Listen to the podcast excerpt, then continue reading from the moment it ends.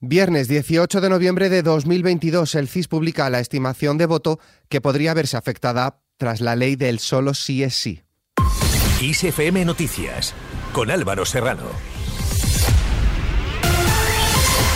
El Centro de Investigaciones Sociológicas publica hoy el barómetro de noviembre en el que hace la primera estimación de voto tras la ruptura de las negociaciones para renovar el Consejo General del Poder Judicial y que se elaboró coincidiendo con el debate político por la reforma del delito de sedición. La encuesta mensual del CIS permitirá comprobar cómo ha variado la posición de las distintas fuerzas políticas desde que el pasado 4 de noviembre se difundió un macrobarómetro sobre tendencias de voto municipales que incluía una estimación de cara a las elecciones generales. Pero teniendo en cuenta las disputas que se suceden en el ámbito político, todos estos datos podrían variar de un día para otro, como por ejemplo por la que acontece ahora con la ley del solo sí es sí. La ministra de Igualdad, Irene Montero, insiste en el Senado en la necesidad de formar a los jueces para una correcta aplicación de las leyes y evitar, dice, estereotipos y sesgos machistas que comprometan la imparcialidad.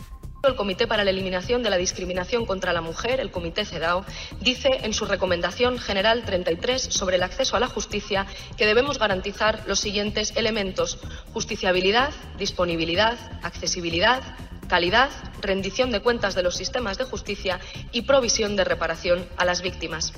Para la justiciabilidad, la Recomendación 33 nos dice, cito textualmente, que debemos garantizar formación para velar porque los profesionales de los sistemas de justicia manejen los casos de una manera sensible al género. Por tanto, es nuestra obligación garantizar que los y las profesionales del sistema de justicia, el conjunto de operadores jurídicos, tienen la formación en perspectiva de género necesaria para la correcta aplicación de las leyes. Tras las rebajas de penas en casos ya sentenciados, el Partido Popular buscará dar marcha atrás desde el Congreso y trabajan en una proposición de ley para recuperar las penas a agresores sexuales previas. Escuchamos a la portavoz y secretaria general del Partido Popular, Cuca Gamarra. Vamos a hacer todo lo que esté en nuestra mano para revertir los atropellos legislativos de este Gobierno. Vamos a hacer todo lo que esté en nuestra mano para recuperar el prestigio de las instituciones. El Parlamento merece respeto. El líder del Partido Popular, Alberto Núñez Fejo, ha emplazado al presidente del Gobierno a asumir responsabilidades por la populista, dice, Ley de Libertad Sexual, más conocida como Ley del Solo Si es Sí, que desprotege a las niñas, a las adolescentes y a las mujeres. Según ha dicho Pedro Sánchez, debe definir si esa responsabilidad es de la ministra de Igualdad, la de Justicia o de quien preside el Consejo de Ministros. La entrada en vigor de la conocida Ley del Sí es Sí ha provocado un goteo constante de presos condenados por delitos sexuales que hayan visto reducidas sus condenas y que incluso algunos hayan sido liberados de inmediato. El ministro de la Presidencia, Félix Bolaños, ha criticado al líder del Partido Popular, Alberto Núñez Fijo, por descalificar al gobierno y al presidente Pedro Sánchez durante su visita a Portugal y ha señalado que los populares nunca han hecho, dice, nada por las mujeres en la democracia. En cuanto a la problemática generada por la ley del solo si es sí, Bolaños ha asegurado que no hay que precipitarse y que lo deseable, dice, es que cuanto antes la Fiscalía General del Estado y el Supremo unifiquen criterios en cuanto a las sentencias.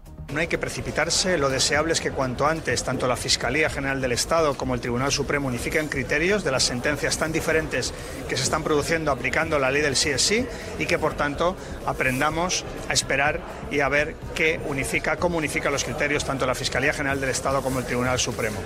Una cosa pueden tener clara las mujeres españolas, como han tenido siempre claras. El Gobierno y el Partido Socialista va a estar siempre a su lado, protegiéndolas, ampliando derechos, ampliando libertades y ampliando la seguridad de las mujeres españolas, a diferencia del Partido Popular, que nunca ha hecho nada por las mujeres en todos los años que llevamos de, de democracia, nunca.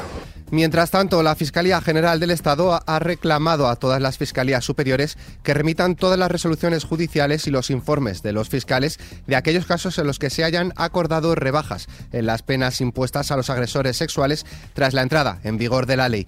Por su parte, el fiscal general del Estado, Álvaro García Ortiz, ha indicado que la Fiscalía huirá de automatismos en las revisiones de pena en las que interpongan a raíz de la entrada en vigor de la para llevar a cabo este trabajo jurídico con vocación de amparo a las víctimas. En el marco de aplicación de esta ley integral, ha habido, como es por todas y todos conocidos, una modificación de los tipos penales.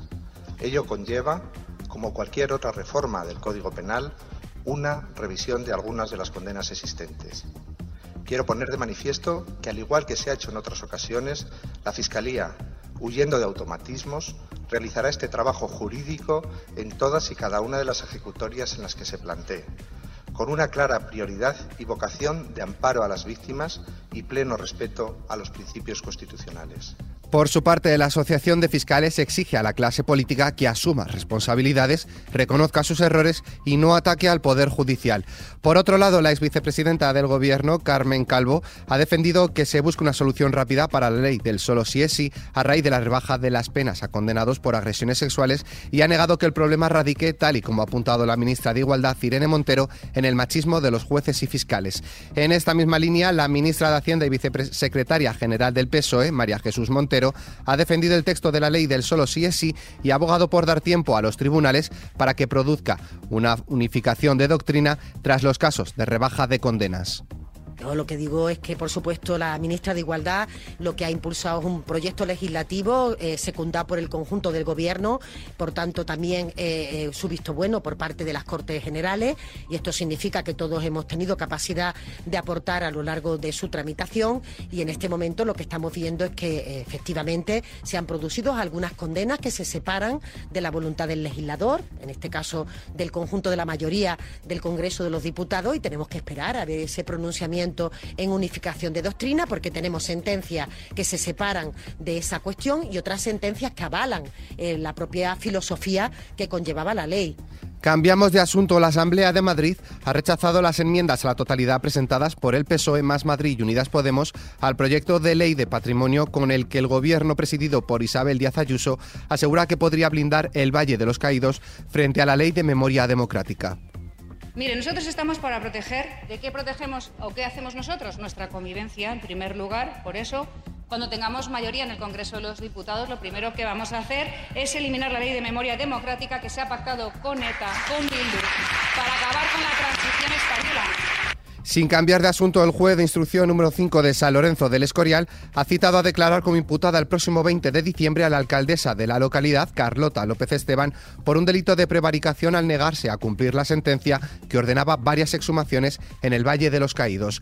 Pasamos ahora al ámbito económico. El presidente del Gobierno, Pedro Sánchez, ha asegurado que España crecerá un 4,4% y que para 2023 lo hará por encima de las economías más avanzadas. Además, Sánchez ha asegurado que el país podría incluso sortear una recesión económica que ya está golpeando en algunos países europeos. Por otro lado, las grandes energéticas afectadas por el impuesto temporal que prevé aprobar el Gobierno con los presupuestos generales del Estado creen que las enmiendas aprobadas este jueves, que podrían reducir drásticamente el importe a abonar, introducen cierta racionalidad al gravamen, aunque evitan pronunciarse hasta conocer el texto final. En esta línea, la ministra de Hacienda, María Jesús Montero, ha rechazado que las enmiendas al impuesto a las grandes energéticas vayan a ser sustanciales sobre su configuración, pese a excluir de la facturación agravada tanto el negocio regulado como el internacional, aunque ha eludido esclarecer cómo afectará a la cifra de recaudación prevista por el Gobierno. En cuanto al bolsillo se refiere, la electricidad repuntará hoy cerca de un 52%, hasta los 114,5 euros el megavatio hora, después de marcar ayer jueves su segundo precio más bajo del año. Fuera de nuestras fronteras, el secretario general de la ONU, Antonio Guterres, ha pedido a las partes de la cumbre del clima de Egipto la COP27, que dejen de echarse las culpas y pacten un acuerdo ambicioso y creíble sobre cómo financiar a los países vulnerables por las pérdidas y daños causados por el cambio climático. Guterres pide a todos los negociadores allí presentes que estén a la altura del momento y que cumplan para afrontar el mayor reto al que se enfrenta la humanidad.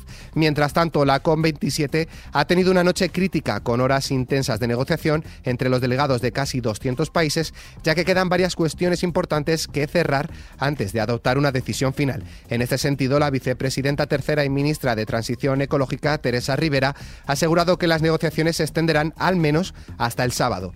Vamos ahora a Estados Unidos. La presidenta de la Cámara de Representantes estadounidense, Nancy Pelosi, ha anunciado su retirada como líder de la formación demócrata en ese hemiciclo en la próxima legislatura. En un emotivo discurso, Pelosi, de 82 años, ha dicho que mantendrá su escaño, pero que no buscará la reelección como líder demócrata. En este sentido, el presidente estadounidense Joe Biden ha calificado a Pelosi como la líder de la Cámara Baja más importante de la historia. Por otro lado, la justicia neerlandesa ha dictado cadena perpetua a dos rusos y un ucraniano juzgados en rebeldía por su papel en la tragedia del vuelo MH17, el avión de Malasia Airlines derribado en el este de Ucrania en 2014, en el que murieron 298 personas. El presidente de Ucrania, Volodymyr Zelensky, ha afirmado que la sentencia confirma que cada crimen ruso tendrá su condena. Por su parte, el alto representante de la Unión Europea para Asuntos Exteriores, Josep Borrell, ha asegurado que la sentencia es un primer paso importante en el camino de la verdad y la rendición de cuentas. Y terminamos con nuestra hoja cultural.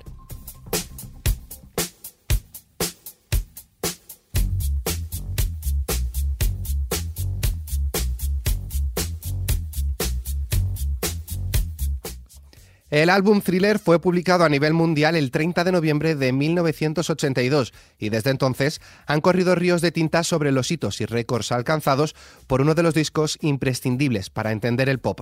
Michael Jackson ya era una estrella en el universo de artistas y este disco no vino sino a confirmar el brillo de su incomparable carrera. Con motivo del 40 aniversario de la publicación del disco, ve a la luz una edición especial en tres formatos espectaculares. Thriller 40 sale hoy 18 de noviembre vinilo con una nueva portada alternativa, doble CD con 10 canciones inéditas y digital con 10 canciones inéditas y 15 remixes. Y queriendo rendir nuestro homenaje al rey del pop, este viernes suena en Kiss FM todas las canciones que lo componen. Un especial en el que repasamos la música elemental de uno de los artistas Kiss más importantes. Es por eso que os invitamos a entrar en nuestra web y votar dentro de esta noticia cuál es vuestro tema favorito del disco. El mío sin duda, Billie Jean. Con esta noticia y deseando saber cuál es vuestra opinión, nos despedimos por el momento. La información continúa puntual en los boletines de XFM y como siempre ampliada aquí en nuestro podcast XFM Noticias. Con Susana León en la realización, un saludo de Álvaro Serrano, que tengáis muy buen fin de semana.